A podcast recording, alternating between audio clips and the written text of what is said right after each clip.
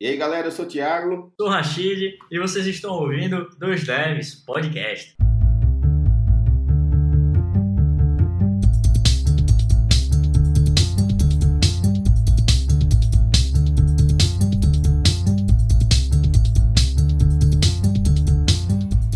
E aí, galera, tá começando mais um Dois Devs Podcast e hoje a gente tá fazendo, vai fazer o segundo episódio do Devs na gringa. E hoje estamos com um convidado super especial, ele está falando diretamente da Alemanha, é o Bruno Almeida. E aí, Brunão, conta aí um pouquinho, cara. O que é que, o que, é que você faz? Opa, tudo bem? Cara, primeiro, muito obrigado pelo convite. Acho que é um prazer poder compartilhar informação de como é sair do Brasil como desenvolvedor. Opa. Que era algo que eu via muita gente da, das empresas que eu trabalhava, sempre ouvia, ah, fulano foi para a Europa, foi para os Estados Unidos, eu sempre ficava naquela, nossa, isso deve ser muito difícil de conseguir, deve ser impossível. E depois que a gente tá aqui, você vê que é muito mais medo, muito mais a síndrome de vira-lata do que, do que realmente é difícil de conseguir.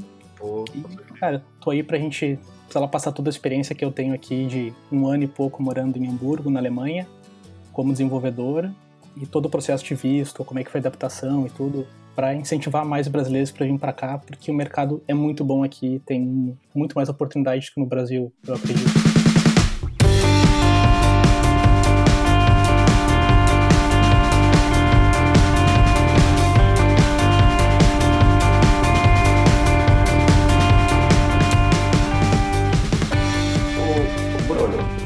Pegar esse gancho aí que você falou, antes que você fale um pouquinho da sua história, você sente mesmo que a maioria dos brasileiros não vão porque tem essa síndrome de impostor bem acentuada, esse, essa síndrome de vira-lata mesmo, assim, você, você percebe isso? Foi uma coisa que você percebia com a galera quando você morava aqui?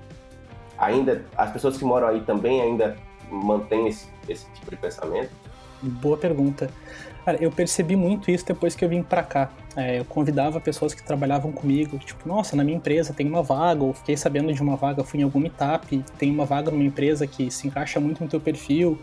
Vem para cá, vão, tipo, vem morar na, aqui em Hamburgo, né? Tipo, te ajuda em todo, todo o processo. E pessoas que eu sei que às vezes eram até tecnicamente bem mais evoluídas que eu, ficavam, não, não, até quero ir, tenho plano de ir para fora, só que eu ainda preciso estudar um pouco mais, eu tenho que melhorar tecnicamente nisso aqui, ou meu inglês é muito ruim, ainda preciso melhorar isso. E, e eu tinha essa impressão também. Eu via pessoas indo para fora eu sempre pensava, nossa, eu preciso estudar muito mais para conseguir, para chegar lá e, e, ser perfeito, e, sabe? E, e morando hoje aqui eu vejo que tecnicamente o Brasil, em comparação com a Alemanha, na nossa área é muito parecido. Por exemplo, eu posso falar pela a minha esposa, ela trabalha como engenheira de materiais numa indústria enorme aqui na Alemanha, e nessa área é uma coisa que precisa de milhões de investimento para você conseguir ter um projeto legal, para você realmente fazer alguma coisa que, que de brilhar os olhos. Mas no Brasil a gente conhece várias startups que, assim, movimentam bilhões de, de registros no banco de dados por dia, que tem APIs gigantescas, e a limitação não, você não precisa de milhões de investimentos, você precisa de um, sei lá, um computador, internet, café e um produto que dê certo, que as pessoas queiram usar para que esses desafios comecem a aparecer. Então, o Brasil tem muita oportunidade e eu acho, eu acho que é muito assassino do assim, de achar que na Europa as coisas são muito maiores. Mas, por exemplo, os produtos na Alemanha, a Alemanha é um país muito menor que o Brasil, então a quantidade é. de dados num produto similar no Brasil e na Alemanha, o desafio do Brasil é muito maior. Porque o brasileiro adora né, bugar as coisas Tipo, né, tem, quantos memes tem de produtos que foram internacionais que foram pro Brasil e os caras conseguiram achar uma vulnerabilidade no programa e zoar. É, e, é verdade. Pior, pior que eu vejo essa síndrome, velho, é até para fora do estado que o cara tá, por exemplo. É, eu conheço pessoas boas, pessoas que ficam falando que sempre tem que melhorar, e até para ir para uma empresa de São Paulo, uma, uma empresa grande de São Paulo, ou qualquer outra metrópole, tá ligado? Isso acaba acontecendo demais. E eu acredito, que eu acho que você acabou percebendo também, velho. O cara não precisa tá estar 100%. O que tiver, tenta, pô. Se recebeu não, é um não que você aprende pro próximo sim, tá ligado? Então, eu vejo, é muito, verdade. vejo muito dessa forma. É. Agora que você falou, realmente, quando eu me mudei de Lages, que era minha cidade de natal, uma cidade pequena, para Florianópolis, que era um, na época era um, tava começando a ser um polo tecnológico, eu tinha muito essa síndrome também de, nossa, pra ir pra Floripa eu tenho que melhorar muito. É. E daí acabou que a minha namorada foi pra Florianópolis e eu falei, cara, agora tem que ir, né? Tipo, ela tá lá, eu sou obrigado aí, eu me obriguei aí. Então, e depois que eu cheguei em Florianópolis, falei, cara, aqui não é tão diferente. Tem um pouco mais de desafio, cidade grande, mas você se acostuma rápido com a rotina. Eu acho que, como todo mundo ouve muito bem sobre os outros lugares, tipo Estados Unidos, a Europa, porra, é Europa, é uma cidade muito, é primeiro mundo e tal, e aqui no Brasil não é. Aí a galera acaba, acho que, associando isso a todas as áreas que possíveis, tá ligado? Que isso não, não é bom, isso não é, é ruim. O cara tem que acreditar nele. Sim, Mas, mas Bruno, cara, e você tá aí há um ano e, um ano e meio, não é isso que você falou? Um ano e um mês. Um ano e um mês. E como é que foi esse processo? É, uma, uma, uma pergunta que eu já tenho. Você foi atrás da empresa, a empresa te achou, algum headhunter te achou? Como é que foi esse primeiro contato que, que, com a Alemanha, tá ligado? Mas, Bruno, a- a- antes, se você puder, conta um pouquinho, assim, da, da tua história, como você começou, para o pessoal que não te conhece, sei lá, entender, entender como é o seu background e tal. Verdade, Claro. pulando. Com certeza. Então, eu desde pequeno sempre gostei bastante de mexer com o computador, formatava e abria computador, trocava placa e. Nossa, minha vida.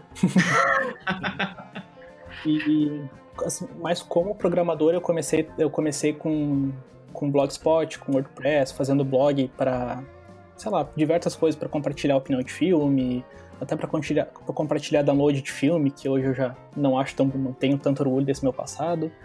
Aonde você tá também é mais complicado fazer isso agora. É, aqui, aqui é bem complicado. Tanto que aqui Netflix e Amazon Prime é, a gente usa muito, sim, porque realmente ajuda bastante.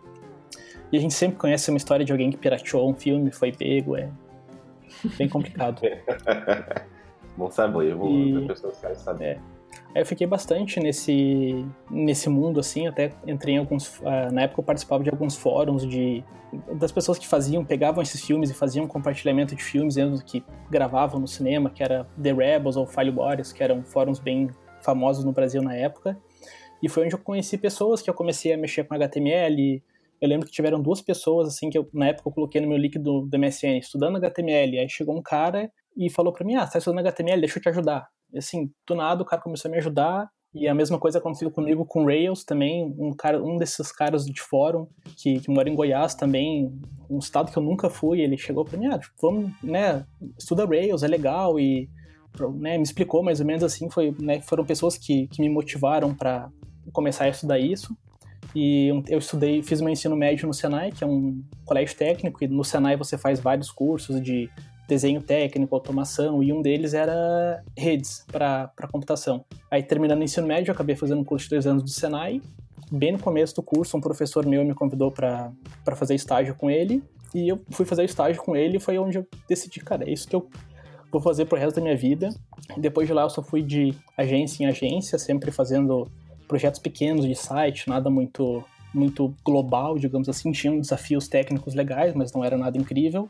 Fui para Florianópolis também, trabalhei em duas agências que me deram um background bem, bem legal. Foi quando comecei a trabalhar um pouquinho mais com, com controle de versão e tudo. E indo em alguns meetups foi quando eu conheci o pessoal da Resultados Digitais em Florianópolis, que assim, que é uma startup que é uma das maiores startups do Brasil hoje, e eu tinha aquela síndrome do vira-lata. Eu nunca vou entrar na Resultados Digitais porque a galera lá é muito boa e eu via as palestras deles e ficavam, ficava assim, nossa, o dia que eu chegar no nível desses caras. E daí no meetup um cara insistiu, não, vamos fazer o teste, vamos fazer um teste, vamos fazer um teste. Eu tava meio assim, mas fui mais discreto, achando que eu não ia passar, mas pensando, ah, vai ser um aprendizado legal. E passei no processo deles e, e assim, foi uma escola incrível para mim trabalhar lá e né, trabalhar com, com uma escala, um produto que escala muito, foi me deu um background assim técnico que eu uso até hoje e foi, foi bastante importante na minha carreira. Pô, bacana. Legal. E nesse, nesse meio tempo também eu entrei no Startup Weekend, participei de algum Startup Weekend. Vim, como eu estava indo bastante em meetup de, da comunidade de Floripa, eu Uhum. vi um Startup Weekend foi quando eu fui a primeira vez e me apaixonei pelo Startup Weekend, tanto que eu já fui em seis, inclusive um aqui em, em Hamburgo. E já Pô, participei legal. como mentor, já participei como ajudando na organização também. E assim, num Startup Week onde eu conheci um sócio, a gente teve uma, uma startup que era um aplicativo para ações sociais. Tava começando a engatinhar, só que como ninguém tava full time no projeto, acabou não, não indo muito para frente. E quando a gente estava começando a, a, andar um pouco mais rápido, eu acabei vindo para a Alemanha e, e, a gente não, não, deu continuidade, não deu continuidade no projeto. Mas acho que esse é meu background que eu, as partes mais importantes. Você tem, Legal. Tá com quantos anos hoje, cara? Assim, é com a... Hoje eu tô com 26. Pô, tu é novo pra caramba ainda, velho. Já tem um background maneiro, né? É, pô. Mas deixa eu te perguntar, Bruno. Uh, você, quando veio pra, pra Alemanha, foi algo que você queria, já estava planejando, ficou planejando durante um tempo, queria sair do Brasil, ou foi uma oportunidade que surgiu? Ou foi a, a sua namorada mesmo que, que foi e empurrou você para ir também? foi a última opção. Na verdade, assim, a gente sempre, sempre comentava entre a gente que a gente queria vir morar na Alemanha e tinha um plano de ela terminando a faculdade, ela ia fazer um mestrado, terminando o mestrado ia tentar um doutorado aqui. Só que acabou que nesse meio tempo estava trabalhando na, na, Resultados Digitais, estava bem feliz lá, estava estudando bastante, crescendo bastante. E de repente ela recebe uma proposta do, de um professor dizendo: Olha, tem um estágio muito bom em tal lugar na Alemanha e eu recomendo fortemente você ir porque é bem a área que ela gostava de trabalhar com, com laser, impressão 3D. Uhum. E ela falou: Bom, a gente conversou bastante e a gente decidiu que realmente não tinha como ela negar, né? Uma, uma oportunidade profissional muito boa para ela, pra gente, da área de TI é bem mais fácil você trocar de área, mas a área dela era mais complicada, ela veio e eu já tinha algumas pessoas que trabalharam comigo que estavam morando aqui, que eu ainda mantinha contato, e daí eu falei, olha, minha, a Vivi tá indo pra, pra Alemanha e eu preciso ir. Eu tenho que ir para lá, a gente decidiu que vai, vai para lá, vai morar junto, e eu comecei a procurar emprego eu utilizei duas plataformas, assim, basicamente minha procura foi foi duas indicações de amigos meus que me indicaram para as empresas que eles trabalhavam. Um Headhunter também, que foi indicação de um amigo meu, que eu, eu fui procurar o Headhunter, foi, uhum. fulano, né, me, me indicou você. você. Headhunter ou Headhunter. Isso aí.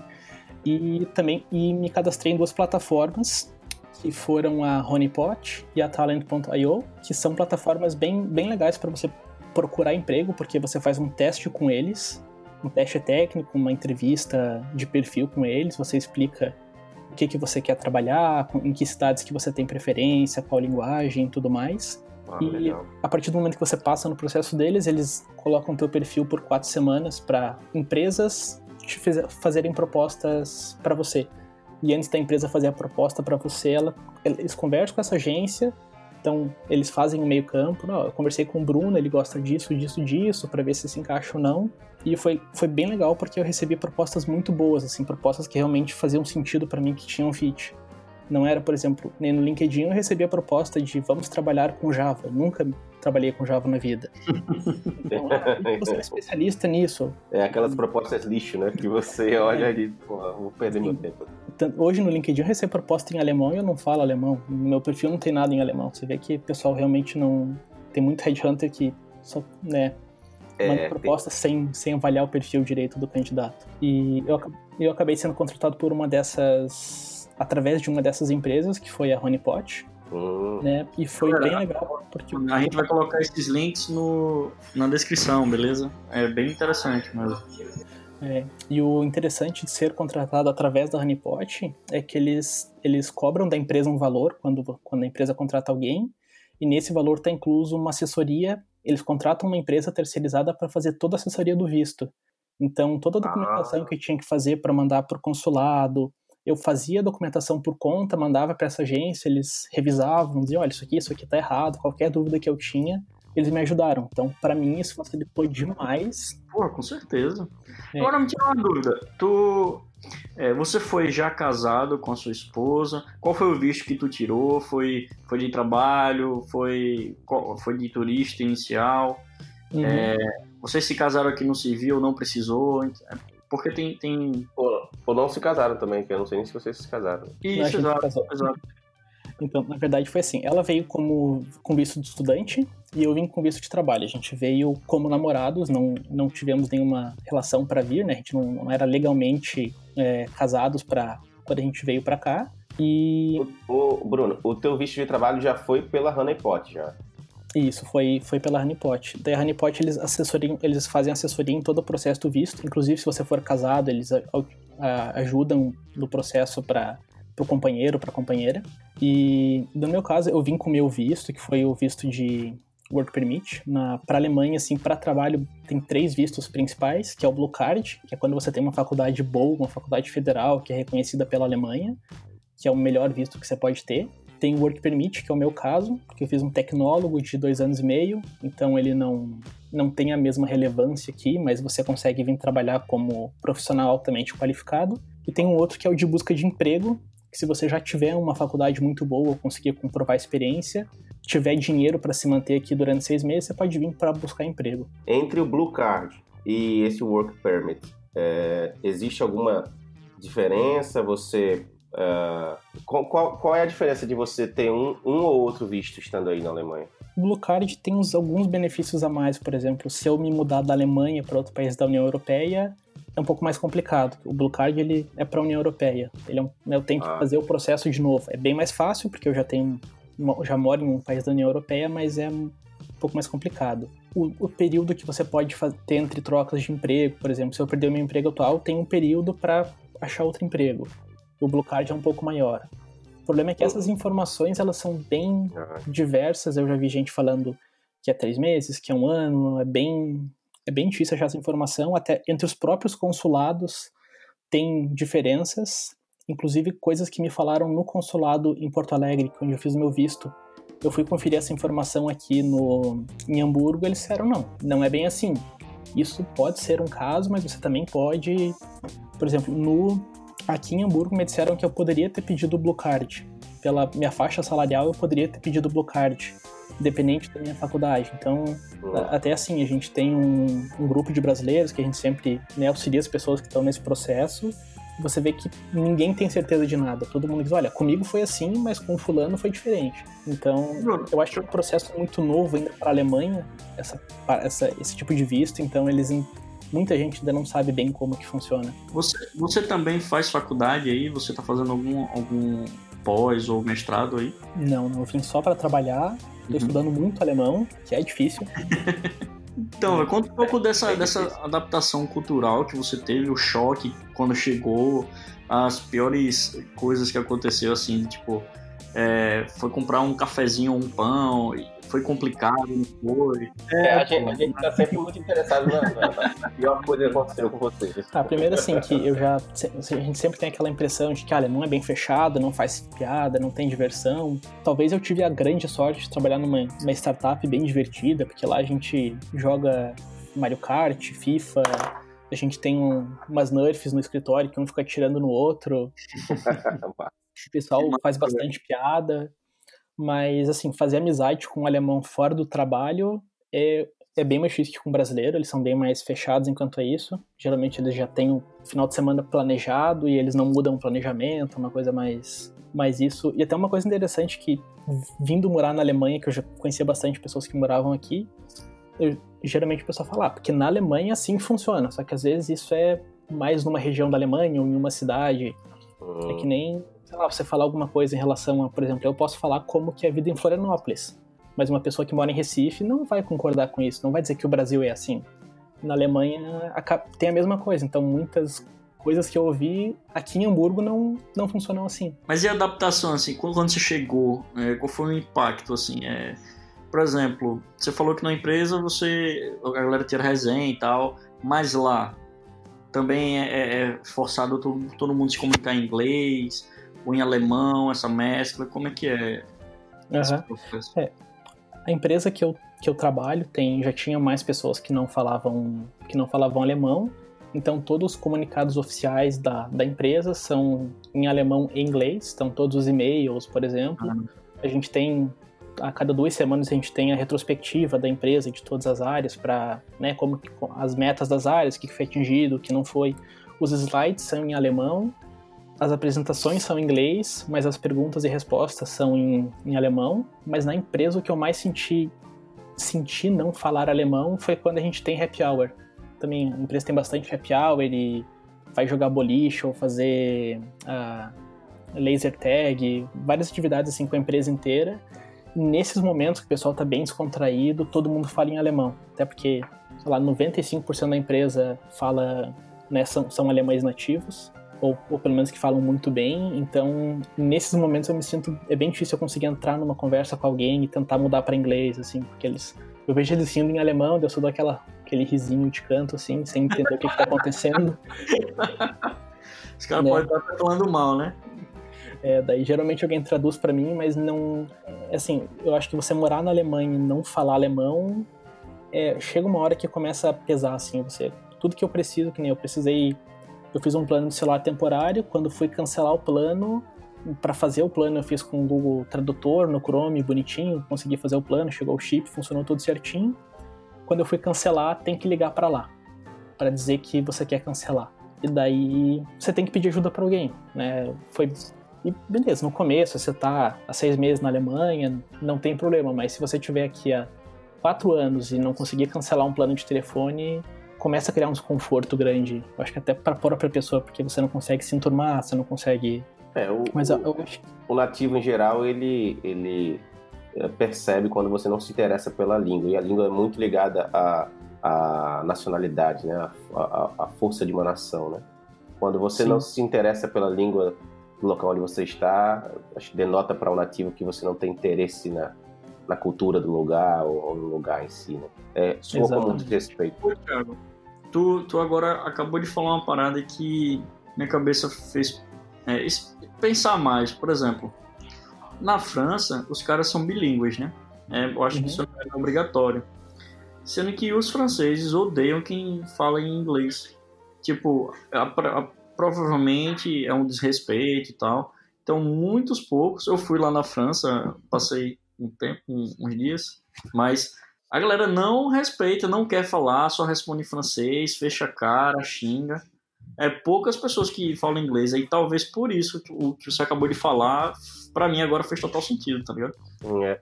Isso acontece aí também, Bruno? Você sente alguma, algum, sei lá, meio que alguém te desrespeita porque você tá perguntando uma coisa em inglês ou você sente algum tipo de preconceito por causa disso? Aqui em Hamburgo é uma cidade bem, bem internacional, assim, né? Tem uma cidade grande. Eu sinto, mas é muito pouco. Foram poucas vezes que eu fui falar alguma coisa em inglês, alguém não quis me atender por isso. É, principalmente quando você vai numa loja comprar alguma coisa em lojas grandes ou mercado, geralmente isso não é um problema. Mas o que eu percebo é que quando eu falo, quando eu tento falar em alemão, que eu já estou estudando há seis meses, então eu consigo alguma coisa falar quando eu, por exemplo, mercado ou, ou restaurante, eu consigo falar em, em alemão pessoal respeita, eles ficam muito, muito, é, é uma coisa muito melhor para eles. Você vê que eles realmente se importam muito mais. Quando você tenta falar em alemão, eles, alguns, nem todos, claro, mas eu percebo que a maioria tem uma paciência de tentar de, de conversar com você em alemão. É um, uma coisa bem legal. Até hoje na, na empresa, durante o horário do, do almoço, uh, um cara falou para uma. Eu fiz uma pergunta para uma pra moça do, do RH e daí um cara respondeu para falou para ela assim: "Ah, você tem que perguntar para ele em, você tem que falar com ele em alemão". E eu respondi para ele em alemão. Ele disse: "Ah, mas eu entendo alemão, só que é muito pouco. Prefiro falar inglês". Ele ficou tão feliz de ver que, sabe, deu para ver aquela honestidade no sorriso dele. Assim, nossa, ele realmente tá tá aqui há um ano e tá aprendendo, ah, conseguiu entender o que eu falei. É. Nossa, então... é exata, exata. É essa, é essa demonstração de respeito que você tem, né, pela, pela, pela língua, né, pelo, pelo língua do país, né. Língua está intimamente ligada à, à, Sim, nacionalidade. Né? É. Deixa eu te é. perguntar, tem, não quero te interromper, queria falar uma coisa? Assim, ah, você perguntou uma coisa que foi para mim bem difícil quando eu me adaptei aqui.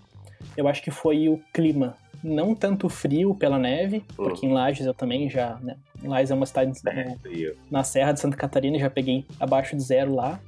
Mas é que aqui, por exemplo, durante o inverno, o sol nasce às 10 da manhã e vai se pôr às 4. Então, você sai para trabalhar, tá de noite. Você volta do trabalho, tá de noite. Nossa, dá uma, isso dá uma depressão, assim, você imagina. Ir, ir trabalhar e voltar. E principalmente porque nesse nesse primeiro período que eu estava aqui, minha esposa estava morando em Hanover e eu em Hamburgo, então eu via ela só final de semana, e daí sempre de noite, sempre frio, aquele clima, um monte de corvo nos postes, às vezes até parece filme do Resident Evil, assim. é bem. Assim, e, E o meio-dia aqui não é nem um final da tarde do Brasil, no inverno. É uma coisa sombria, um, é um nublado, é. Meu Deus. E foi bem essa época que eu cheguei. Então foi. Eu estranhei muito, assim, porque saí de Florianópolis, que era uma praia, uma ilha, um monte de praia, sol, para vir para cá. É, Foi assustador. Eu já sabia como é que era, mas quando você vive e tem aquela rotina do dia a dia, de pegar o transporte público, trabalho e voltar, foi bem. Foi bem difícil, assim. É um dos motivos pelos quais, quando é verão aí, ninguém quer trabalhar. Sim, isso é verdade.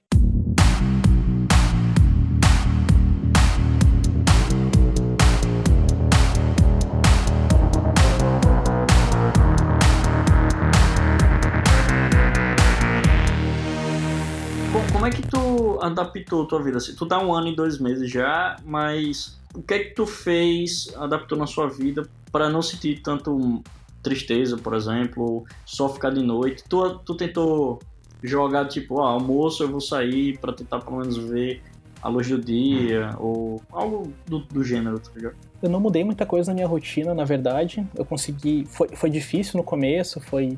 Mas não tive grandes problemas para me adaptar. Eu acho que também minha esposa já estava aqui, a gente se falava todo dia, né? Sempre.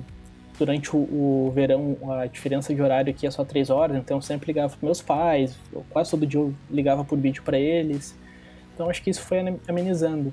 E uma coisa legal aqui, uma coisa bem legal aqui também, que no um pouco antes do, de começar o, o Natal tem as feirinhas de Natal aqui, que é, é muito lindo assim, um monte de barraquinha super bem iluminada, com aquelas bem típico de Natal, com várias comidas diferentes. Então a gente sempre e às vezes até com o pessoal do trabalho, assim, pelo menos do meu time, a gente ia nessa feirinha de Natal, comia um, as comidas típicas daqui, o famoso a Glühwein, que é um vinho quente. Uhum. Então, o clima aqui no Natal é, é bem legal, assim, apesar de ter essa... A rotina do dia a dia é bem, é bem puxada, mas depois muda bastante.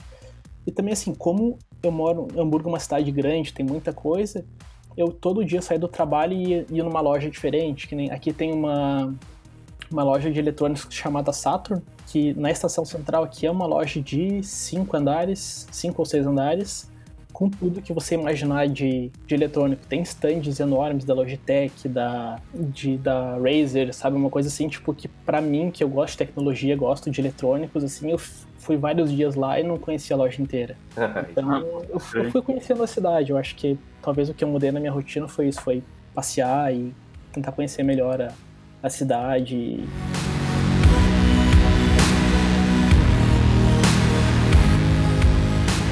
Você também adotou essa, esse lance de andar de bicicleta, de ir, ir pro trabalho de bicicleta, ou você pega o trem mesmo? Não, eu pego o trem, eu, eu, eu, preferi morar um pouco mais longe do trabalho, perto de uma estação de trem para porque questão de aluguel, aluguel é bem mais é bem mais fácil de você conseguir não, nem, nem tanto mais barato, às vezes é uns 100 euros mais barato. O problema é que quanto mais próximo do centro, aumenta a concorrência. E quando você não é um alemão para você conseguir uma casa, a dificuldade também é maior. Por exemplo, é. quando tava eu e minha esposa procurando apartamento para alugar, nós dois juntos, com a mesma renda, mesmas características, eu mandando como Bruno Almeida e ela mandando como Viviane Ketterman, a porcentagem de respostas que ela recebia era muito maior. Eu mandei Por causa do 30 e-mails, exatamente. Pode crer, velho. Nossa, então realmente é isso também que a gente fez uma, a gente fez um episódio anterior a esse com o pessoal em Portugal e eles falavam a mesma coisa, assim, que alugar um, um apartamento, uma casa é um processo bem complicado, difícil, cheio de concorrência. Aí é a mesma coisa, então também. Sim, a mesma coisa. Você tem. Eu já eu nunca fui, mas já ouvi pessoas que disseram que você. A imobiliária coloca, olha, tal dia vai ter open house. Então você chega lá, tem uma fila com mais 30 pessoas, você entra na casa, dá uma volta, sai da casa, você assina um papel se você tem interesse ou não. Aí eles só te dão um papelzinho para você mandar e-mail com a tua documentação. E daí Bem basicamente direto, né? é como se fosse uma entrevista de emprego. Você tem que provar que você merece aquela casa. Inclusive, já ouvi história de gente que oferece pagar mais no aluguel ou eu pago calção à vista ao invés de parcelado para para conquistar a imobiliária. Então, tanto que assim, a gente acabou alugando apartamento de brasileiros. Tinha um casal de brasileiros que estava voltando pro Brasil, a gente viu o anúncio deles no Facebook, entrou em contato e a gente conseguiu direto por eles. Não, a imobiliária só recebeu nosso perfil, aprovou e é isso aí, a gente assinou o contrato e estamos aqui. Pô, que bacana, velho, bacana.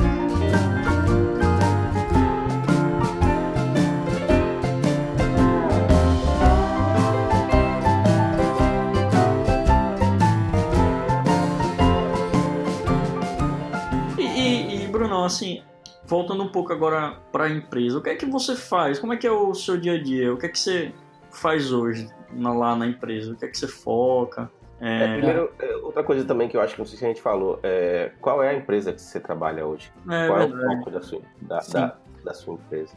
A empresa que eu trabalho se chama Event Inc. É uma empresa de como se fosse um marketplace de lugares para evento. Então dá para comparar bastante com o Airbnb. Você Uhum. pode é, é mais voltado para empresas ou pessoas físicas que querem fazer alguma festa, como um casamento ou festa de aniversário. Então lá você pode achar um lugar para você fazer o seu congresso, casamento, uma festa de aniversário, um buffet. Também encontrar é, provedores de serviço para buffet ou para, sei lá, por exemplo, tem algumas coisas como alguns serviços como iPad Rally, que é como se fosse uma caça ao tesouro na cidade com iPad, então você consegue procurar esse tipo de evento para fazer em empresa, tudo por lá. Ah, que legal. E eu fui contratado como desenvolvedor back-end com Rails, só que como é uma empresa pequena, eu já tinha a ciência disso, quando durante a entrevista eles já me, já me passaram, eu também faço bastante tarefa de front-end. Então React foi uma coisa que eu aprendi muito quando fui trabalhar lá. Estudei um pouco antes para não chegar tão cru, mas eu sabia que eu ia ter que trabalhar nisso. Mas meu foco é basicamente back-end com Ruby on Rails, mas faço bastante tarefa de React também e DevOps. Pô, bacana. Um full stack é, normal, né? Convencional. É, full stack sempre com uma especialização, mais, mais voltado para um, um ponto específico, mas fazer de tudo um pouco. Pô, bacana, velho. Muito bom. É, a sua empresa, ela tem é, é uma, existe essa diversidade? Ou, ou- você falou que são 95% é, alemães nativos, mas no, no departamento que você está, na área de tecnologia, não sei se a empresa ela deve ter várias, vários departamentos, mas na área que você está, existe uma diversidade ou, ou realmente se mantém assim, é a maioria alemão e só tem você de, de estrangeiro? Legal. A empresa que eu trabalho, ela tem a, a maior parte da empresa é de consultoria e vendas. Então, para você fazer consultoria e vendas, tem que falar alemão fluente. Né? Por isso que a grande maioria é alemão. O time de, de desenvolvimento é o menor time da empresa, o time que tá, tem há uns, uns dois anos que tem o time, porque antes a, o serviço da empresa era terceirizado, uma, era feito por uma outra empresa recentemente que eles trouxeram para dentro da empresa essa parte de TI. Então, mas o time é bem diverso. Tem, por exemplo, meu chefe, o CTO é russo. Tem um, ah, tem um cara do, de Marrocos que trabalha comigo. Tem mais um brasileiro.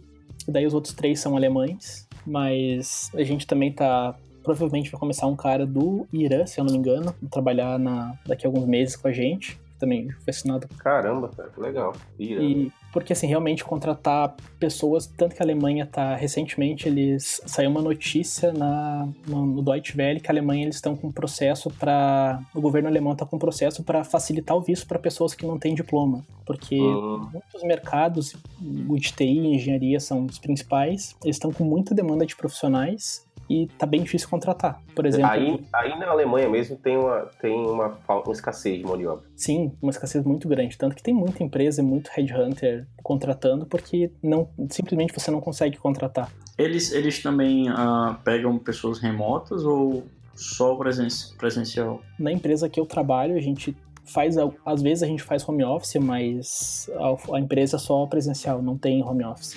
Legal. Não, não tem totalmente remoto, né?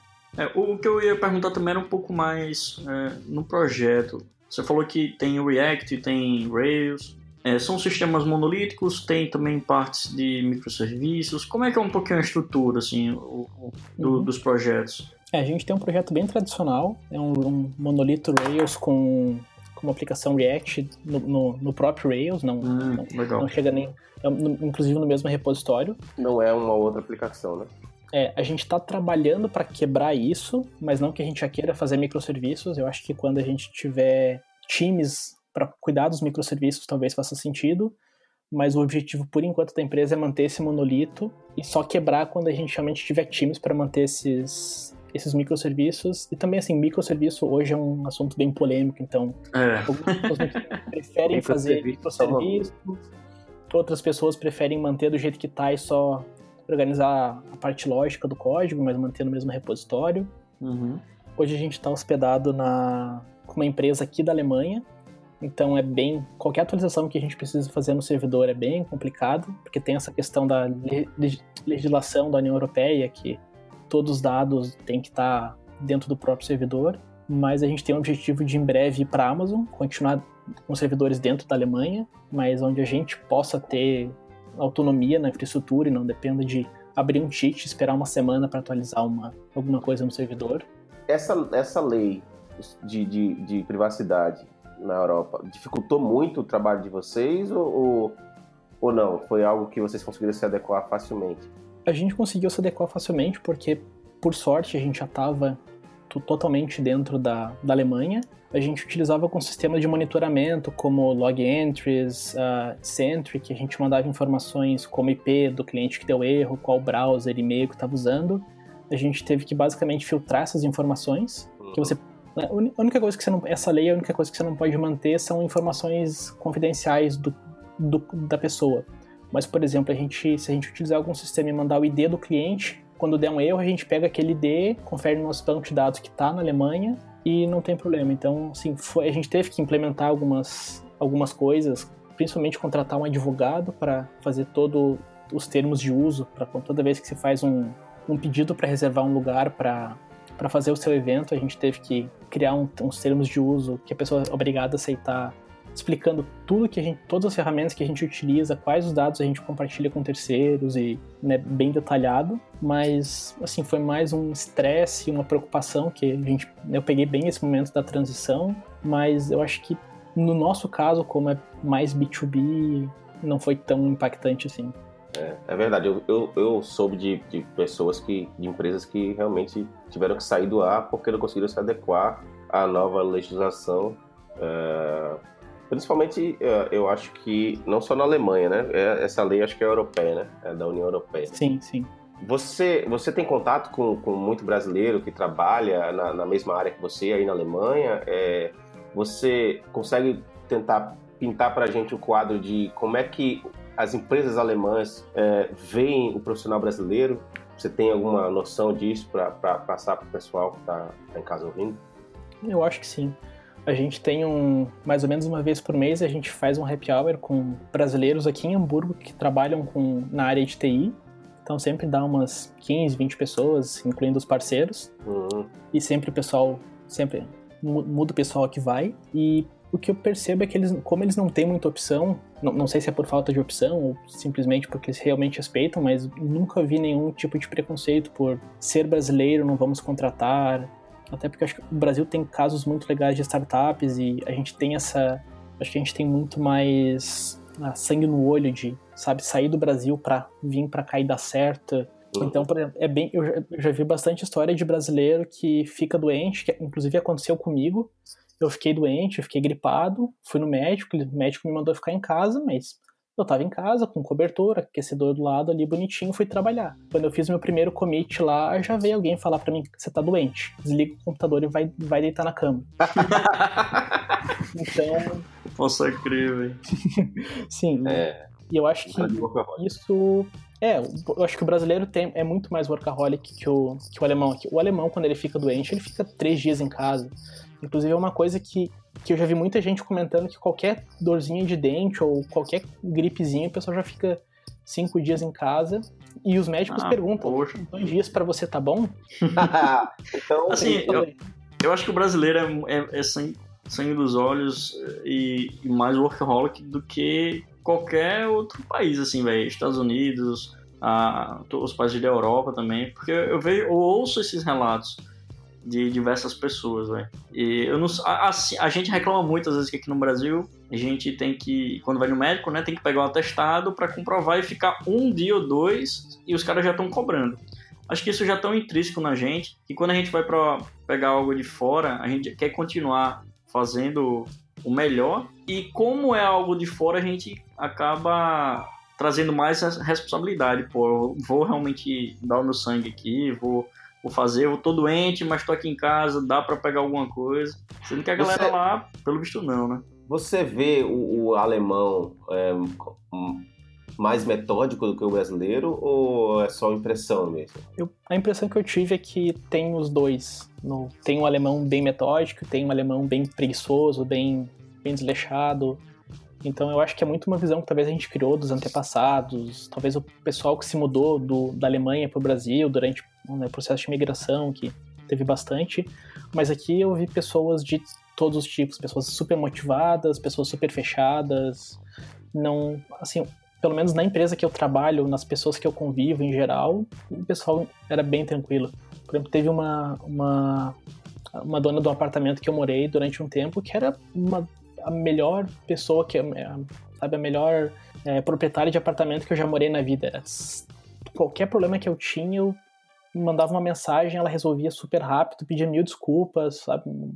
E, e, o alemão tem fama de ser aquela pessoa super sabe que quando você vai devolver o apartamento, ele olha cada cantinho, olha todos os ralos e tudo, e ela só chegou no apartamento assim, não, nem vou, nem vou conferir, confio em vocês. Então, eu acho que aqui tem os dois lados, assim, eu acho que tem o alemão teimoso e tem o alemão que, que é bem mais para um lado do brasileiro.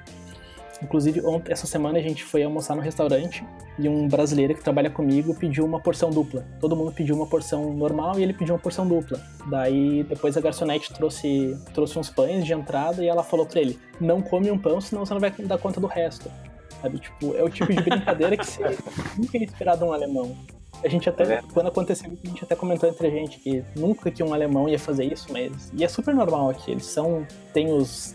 Também garçons, tem os que são super espontâneos e divertidos, e tem os que são mais fechados, como no Brasil.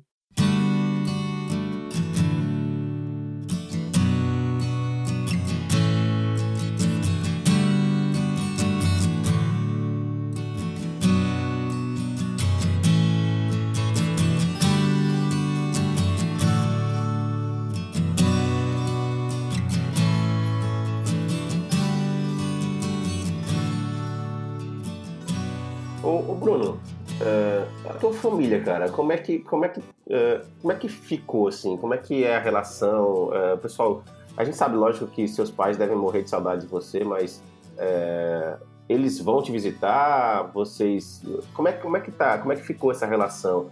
Inclusive com os amigos também. Você mantém amizade com o pessoal? Como é que é essa essa questão de se comunicar com o pessoal?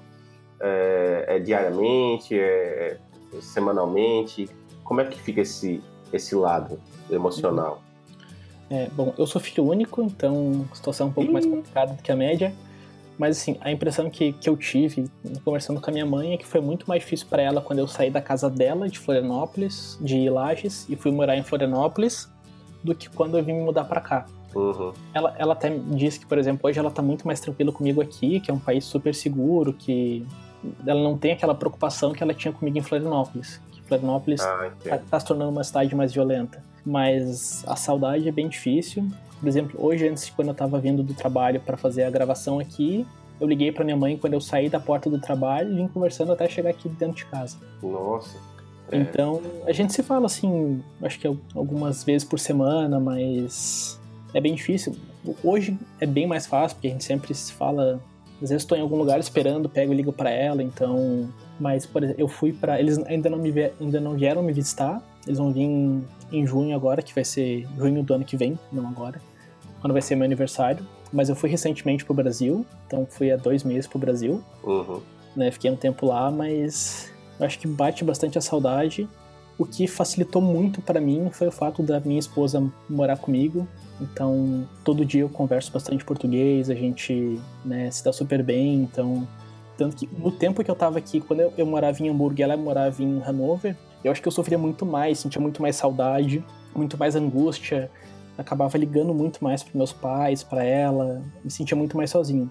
E hoje, como nós dois moramos aqui, facilita muito. É, cara, eu acho que isso você falou muita coisa, assim, quem vai muito só, quem vai só, tem que ficar conversando com os amigos, familiares com mais frequência, né? Porque deve ser foda a solidão, velho. O cara é um país estrangeiro, que não a língua nativa não é nem o inglês, que o cara que é, é o convencional, assim, não, o mais comum de se aprender no Brasil. Pô, deve ser muito pesado, pô. Ainda mais 4 horas da tarde, estando escuro já, que deve ser. exatamente, exatamente.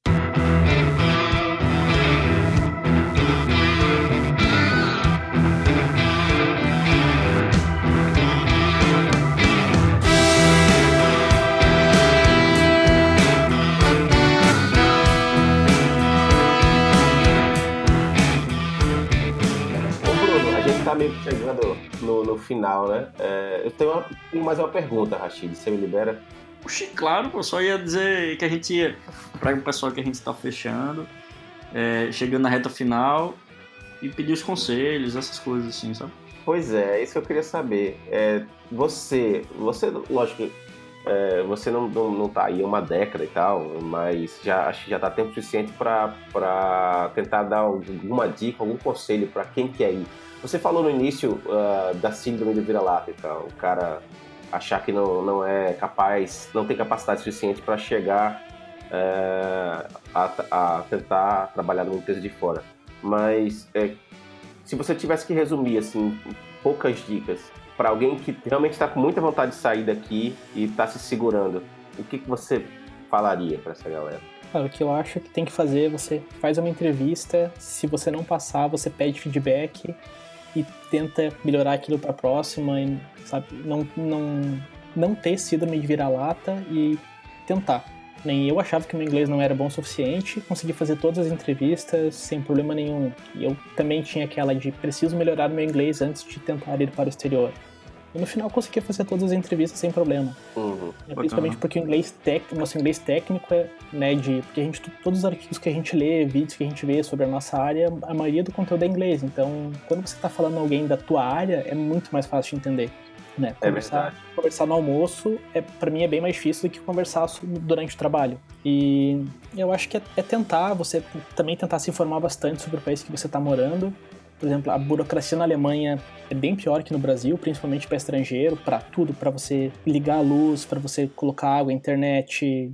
É mais burocrático no Brasil, a gente, por exemplo, as coisas são bem mais simples e sabe você, você saber para onde você está indo, porque às vezes que nem eu vim, você vem para cá pensando, nossa, o Brasil tá horrível agora com a né, com, a, tudo que aconteceu nessa, nesse período de eleições, está pior ainda, eu preciso fugir daqui porque está horrível, e você vem para cá e não é perfeito. Aqui tem problemas também, né, tem muita. Você, você pode se sentir sozinho, você vai se estressar com a burocracia, né, o frio aqui é, é muito frio, você vai chegar aqui, você vai gastar muito dinheiro para vir para cá, porque você vai alugar um apartamento, você tem que dar tem que dar o calção, que geralmente são os três meses de entrada, e aquele dinheiro fica parado até você sair do apartamento. Achar apartamento é estressante. Você vai estar tá no metrô e vai dar um aviso de que teu trem não vai continuar porque caiu uma árvore nos trilhos e você não vai entender nada do que tá falando no rádio. e daí você fica ali, tá, e agora? Todo mundo desceu do trem, eu não sei o que aconteceu, tô morrendo de fome, quero ir pra casa. Então. Tenso, velho. Né, na minha segunda semana aqui em Hamburgo, teve uma, uma tempestade bem forte que foi noticiada no mundo inteiro e os trens não estavam funcionando. E eu não sabia como ir para casa. Eu Meu tava Deus. completamente perdido. Eu levei duas horas para descobrir o que estava acontecendo e Caramba. até que finalmente os ônibus começaram a voltar a funcionar. Foi bem. Que tenso, então, velho. É, minhas primeiras semanas também no trabalho falando só inglês foram bem estressantes. Eu achei que me dava dor de cabeça no final do dia, porque uma coisa é você falar inglês ali com.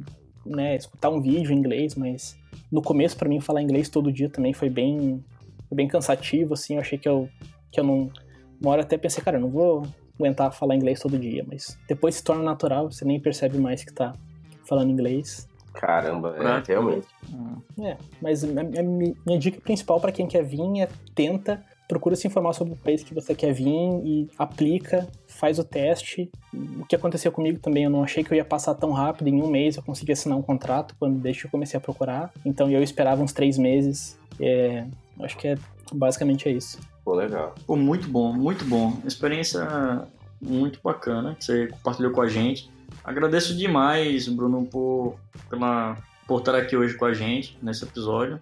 Episódio 2 do Dev na Gringa. Galera, sigam esses conselhos que o Bruno falou, os links da, dos lugares que ele que ele aplicou e acabou passando. A gente vai colocar também no, na descrição. Não deixem de se inscrever no, no podcast. Qualquer comentário, dúvidas, pode colocar descrição, pode comentar, a gente aborda isso no, num próximo episódio. Foi um prazer. Tá, a gente tá no, no, Spotify já também. Então. Exato, tá no Spotify, iTunes e o próprio Simplecast. E foi um prazer inenarrável, né, não, Ramos? Está...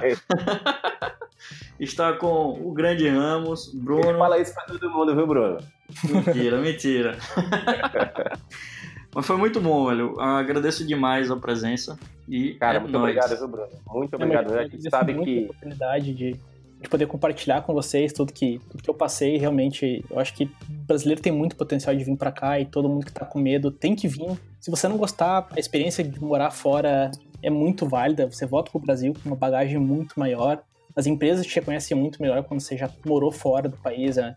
Até para uma questão salarial do Brasil. Olha, mas eu já morei fora. Tem uma, um peso muito grande no, no teu currículo. É verdade. E a gente precisa de mais brasileiros aqui porque falar alemão tá difícil. e um Beleza. pouquinho de churrasco, né? um pouquinho de churrasco brasileiro faz bem. Sim, Com certeza, com certeza. Cara, Bruno, muito obrigado, viu, cara? Muito obrigado mesmo pelo seu tempo. A gente sabe que é complicado e organizar os horários. E a gente espera que você participe de outros também, não só falando sobre as suas experiências de morar fora, mas sobre tecnologia em geral. Não, com certeza, vai ser um prazer. Pô, bacana. Pô, beleza. Valeu, galera. Valeu, Bruno. Valeu, Ramos. Até a próxima, pessoal. Valeu, galera. Até mais. A gente se vê na próxima. Falou! Valeu, pessoal.